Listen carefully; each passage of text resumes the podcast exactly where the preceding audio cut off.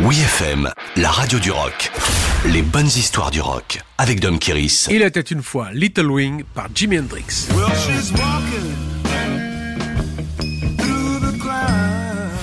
Bien avant l'explosion de son groupe The Jimi Hendrix Experience, l'apprenti guitariste a fait son éducation musicale auprès de nombreuses formations de rhythm and blues. Bien cadré, il a accompagné et enregistré entre autres pour les Isley Brothers, Don Codvey et Little Richard.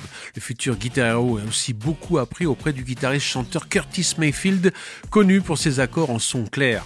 Il va notamment s'inspirer des sons jeux doux et purs comme le cristal pour enregistrer My Girl She's a Fox pour The Iceman en 1966.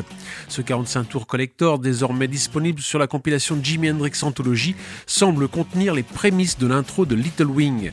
Paru sur le deuxième album Axis Balls Dove, cette splendide balade est particulièrement vénérée par les guitaristes. Certains d'entre eux ont passé une vie entière pour comprendre la subtilité inouïe de ces arpèges tout en délicatesse. Pourtant, sous la direction du producteur Chas Chandler, deux prises suffisent pour l'enregistrement de la guitare, passée dans une cabine Leslie généralement utilisée pour le son de l'orgamon. Sans plus de trafic de production, Little Wing est l'une des plus jouées par Hendrix en concert et à chaque fois dans des versions différentes.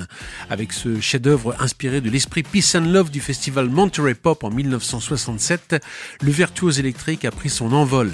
Jimi Hendrix marche désormais sur les nuages depuis sa disparition prématurée à 27 ans, mais sa magie continue d'irradier plus que jamais 80 ans après sa naissance, le 27 novembre 1942. Well,